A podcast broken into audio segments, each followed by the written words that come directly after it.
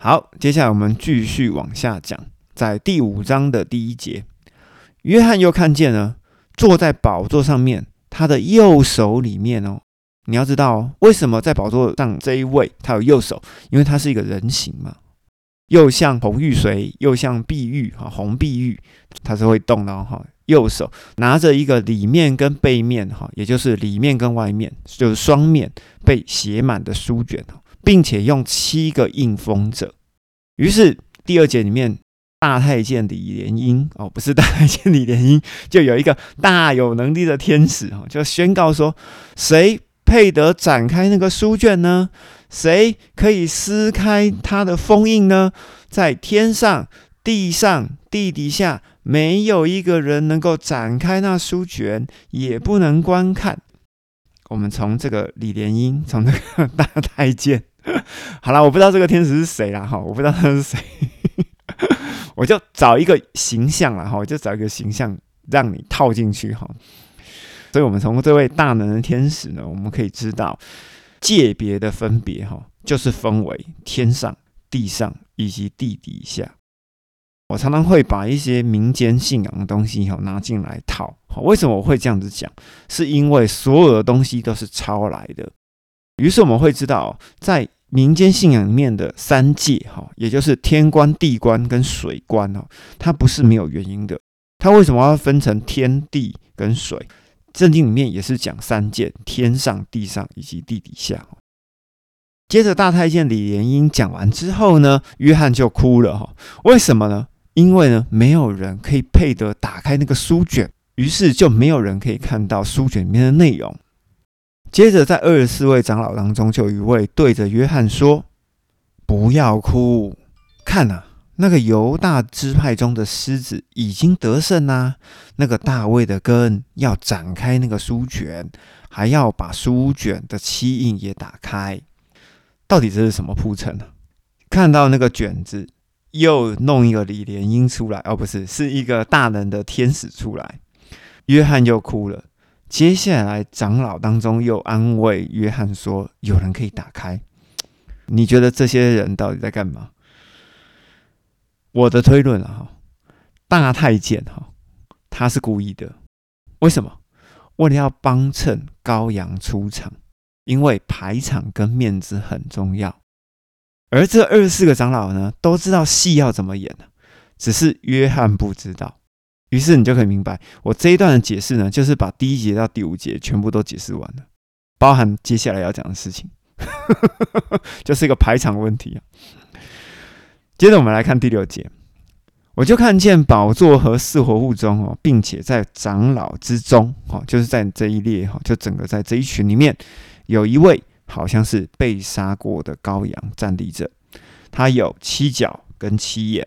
那个是上帝的欺凌，好，也就是父的欺凌，奉差遣要前往普天下去。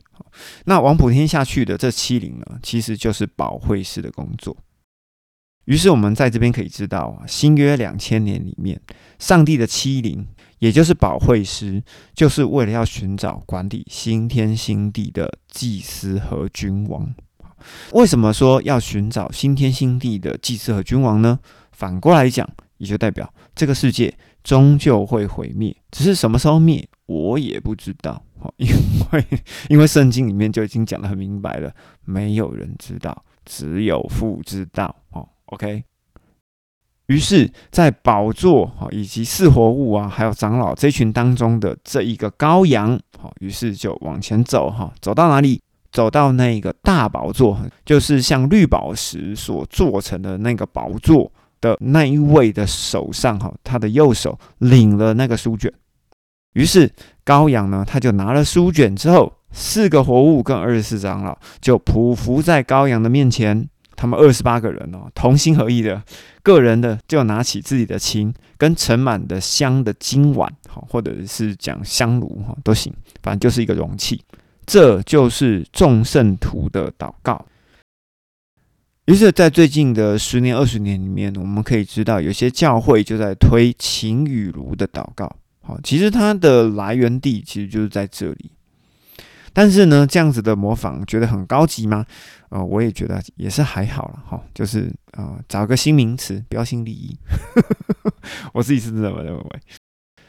第九节我们继续啊，他们二十八位于是就唱着新歌说：“哈，这个新歌是什么歌呢？其实我也不知道，歌词应该就如下了。”羔羊，你配拿得书卷，揭开它的封印，因为你曾经被杀，从各族、各语言、各民、各国当中，用自己的血买赎人，好归于父。也就是说，在宝座上的那一位是父，而羔羊呢，他是在执行任务的。那在这边呢，我同时也要讲一下十字架的两层意义。对犹太人而言呢，十字架的意义就是赎罪祭。他免除了所有犹太人杀耶稣的罪。好，那有人说那是犹太人亲手杀了耶稣吗？其实并不是哈，因为是比拉多去执行的嘛。但是为什么这个账要算在犹太人的身上？因为呢，比拉多问了犹太人：“难道我可以杀了你们的王吗？”底下人就说：“我们没有王，我们只有凯撒。”比拉多也问了哈，这在两卷福音书里面哈。那要杀这个人的罪呢，与我无关哈。比拉多自己讲的。底下的人怎么回答？把罪归在我们和我们子孙的身上。好，这是都是犹太人回的嘛哈。所以说，你说犹太人有没有罪？其实犹太人有罪，但是因为耶稣基督的赎罪祭哈，免除了所有犹太人杀耶稣的罪。就如同应该是在以弗所书吧，我有点忘记了。在以弗所书里面曾经有讲到，耶稣拆毁两造，哈，就两族隔断的墙，哈，使两者合而为一。